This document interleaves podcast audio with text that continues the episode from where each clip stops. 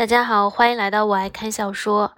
今天我要为大家推荐的小说叫做《科举大佬》，讲的是一朝穿越到古代的苏凤章，嗯，通过科举改变自己和家家人的命运，成长为一代名臣的故事。第一章，有量小非君子。大周宣武十一年。青州府湖山县岳西村，南方的初春带着冷意，年才刚过，村里头的年味儿似乎都未散去。偏偏今年临近元宵，还下了一场雪，雪不大，都是一颗一颗的雪粒子。这天却一下子变得分外的冷，夹着冷意的北风呼啸而来。不像北方的冷刀子那么痛快，却一层一层的穿透衣裳。别管你穿的多么厚实，都能让人从头凉到脚趾尖儿。春寒料峭，冻煞少年。苏凤章穿着一身麻衣，两眼无神地蹲在门口，手中拿着一根木棍子，有一下没一下地搓着地上的蚂蚁。这么冷的天。也不知道他们为啥还出来觅食。他身后的青砖大院门槛不低，两扇漆红的大门崭新的，一看便知道是去年年底才重新漆过的。这一切都是为了他大哥娶妻准备的。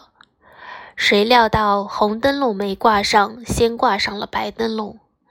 即使门口让人冻得慌，苏凤章也不想进去。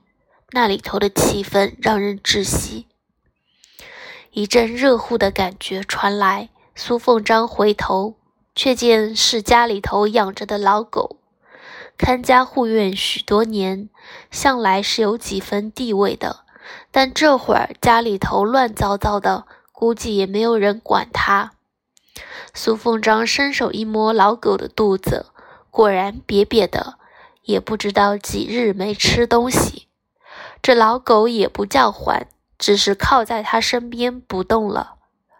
苏凤章索性将这老狗抱在怀中，汲取那一点温度，原本冷的心肝都要冻住的感觉消散了一些，好歹让他有一种活在世上的真实感。我这到底是倒霉还是幸运呢？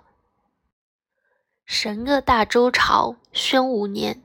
在他的记忆中根本不存在这个朝代，谁能想到他这个月的奖金还没拿到手，出去扔个垃圾就穿越了呢？你要穿越，好歹给一个熟悉的年代啊，这样他还能有个未卜先知的金手指是不？虽说年轻了十几岁，但他宁可在现代当无产阶级，也不想来古代呀。怎么就穿越了呢？他对自己的生活很满意呀，能吃能穿能玩的，啥愿望都没。早知道的话，就不该出门扔那袋垃圾，就算烂在家里也不能去扔。只可惜千金难买早知道，现实就这么残酷的摆在他面前。大门里头时不时传来呜咽的声音。也不知道是作乱的北风，还是哭泣的魏王人。又是一阵寒风吹来，舒凤章忍不住哆嗦了一下，冷，太冷了。古代这衣服儿压根不挡风。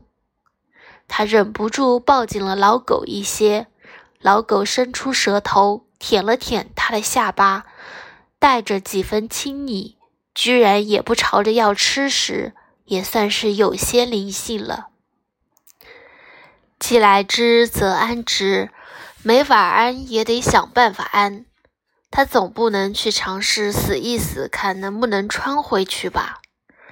罢了，先给你一口吃的，你可别死了。家里头的丧事儿已经够多了。苏凤章摸了摸老狗的脑袋，起身走进厨房找了找。果然翻到一些剩饭，他倒腾了一些倒进狗盆里。这老狗也饿坏了，恨不得将脑袋钻进去吃，也不知道刚才他怎么忍得住。苏凤章就蹲在旁边看他吃，心中盘算着到底要怎么办。无他，他穿越的机遇实在是不好。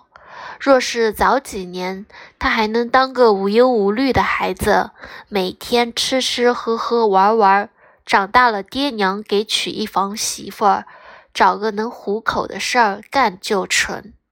凭他的本事，到时候在县头里头置办一家商铺，在他老爹和哥哥的看顾下，也能把小日子过得舒舒服服的。可他来晚了。原本在湖山县当典吏，在当地颇有几分脸面。算得上是个地头蛇的亲爹，不知道犯了什么事儿，被知县老爷打发回家吃自己。苏典吏被打发回家，就是苏家这一切糟心事儿的开端。作为子承父业的县衙典吏，苏典吏的官位不大，气性却不小。被打发回家之后，也不知道是无脸见人，还是怒气攻心。直接就病倒了，他这一病眼看就不好了。苏大哥苏宗章的未婚妻陈家听说了消息，上赶着就来退亲。要苏凤章说退亲这简直不算事儿。读书出色，已经考中了秀才的苏宗章，完全可以发愤图强，到时候打陈家一个耳刮子。让他们看看什么叫做不欺少年穷。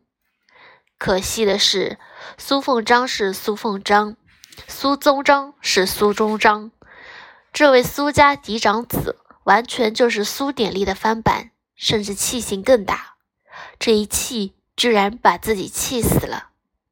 这下可好，原本就病病歪歪的苏典吏，白发人送黑发人。勉强操办完苏宗章的丧事之后，直接也撒手去了，连环打击让苏家乱成了一团。这一家子气性也太大了，把自己气死，岂不是便宜了别人？苏凤章叹了口气，十分不理解这具身体亲爹亲哥哥的脑回路。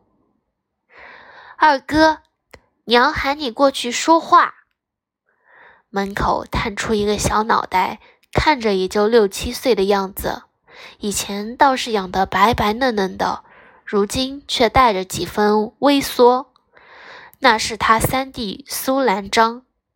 除此之外，他还有一个妹妹苏慧慧。这对弟妹是龙凤胎，却是家里头唯一的妾室生的。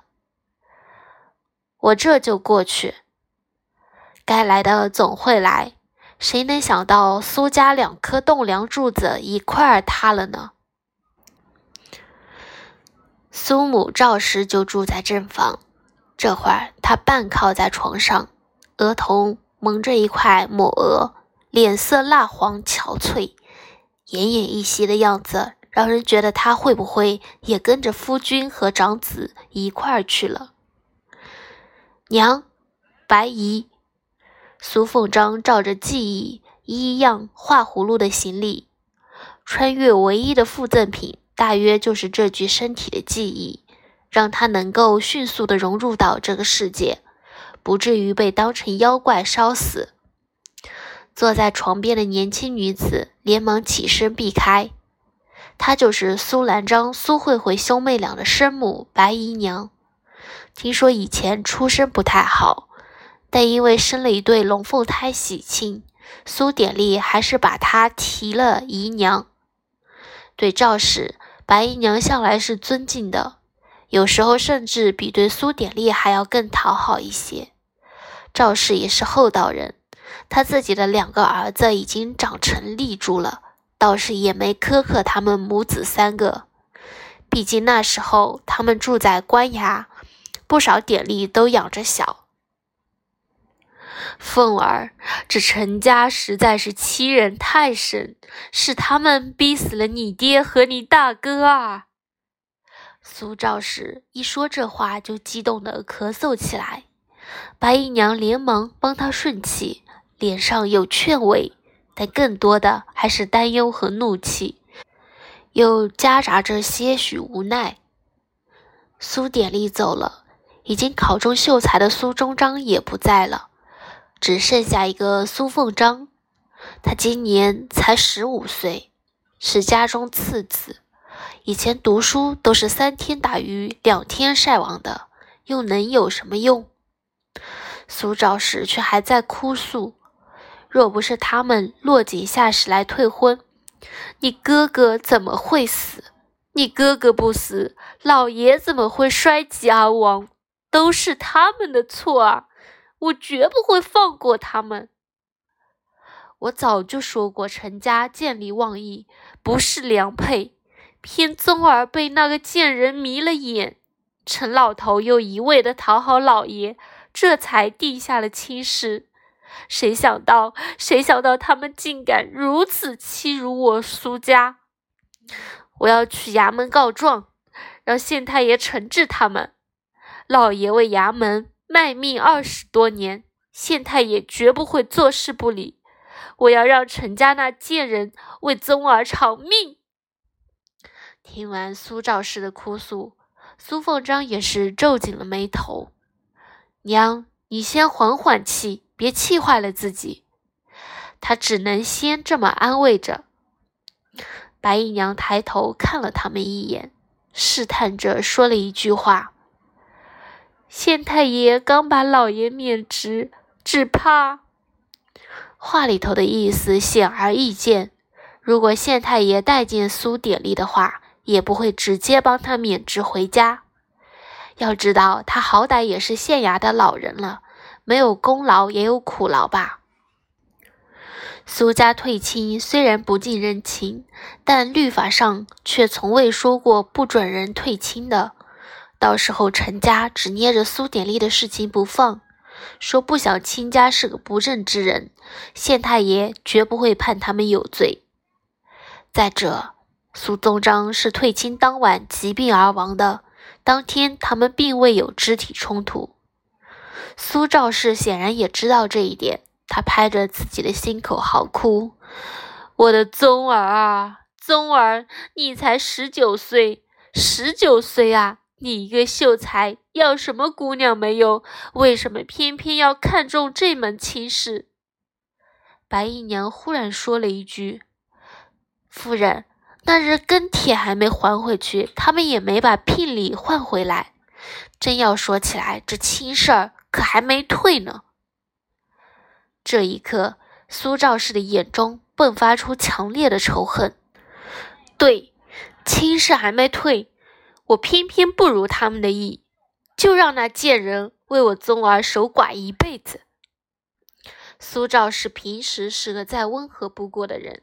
到了此时，却恨不得将陈家人千刀万剐。白姨娘微微皱眉，他可不是这个意思。前后两场丧事，赵氏又一定要大操大办，家里头银钱都花的差不多了，以后没了苏典丽，人家的孝敬自然也没了，这日子可怎么过？他不敢直接说聘礼的事情，只是看了一眼苏凤章。低声说道：“夫人，这样痛快是痛快，可你也得为咱们凤儿着想啊！她以后没有父兄庇护，日子只怕……”听了他的话，苏兆氏也缓缓从悲痛中回过神来。他还有一个儿子，还是以前一直疼着、宠着的小儿子，自然是不能不管不顾的。他一把握住苏凤章的手，未语先泪：“凤儿，你说这可如何是好啊？”苏凤章自然也很成家，虽说他们没有直接杀人，却跟苏家父子俩的死脱不开关系。只是他更加理智，回握住苏兆氏的手：“娘，若是那陈氏嫁到苏家为哥哥守寡。”咱们岂不是得日日夜夜面对他，还得供他吃，供他穿，百年之后还得让他跟哥哥合葬？大哥泉下有知，只怕也不想跟这般背信弃义、挂连咸耻之人同穴而眠。十几岁时出生牛犊，敢想敢做；二十几岁满腔热血，梦想炙热；三十几岁了，只顾着。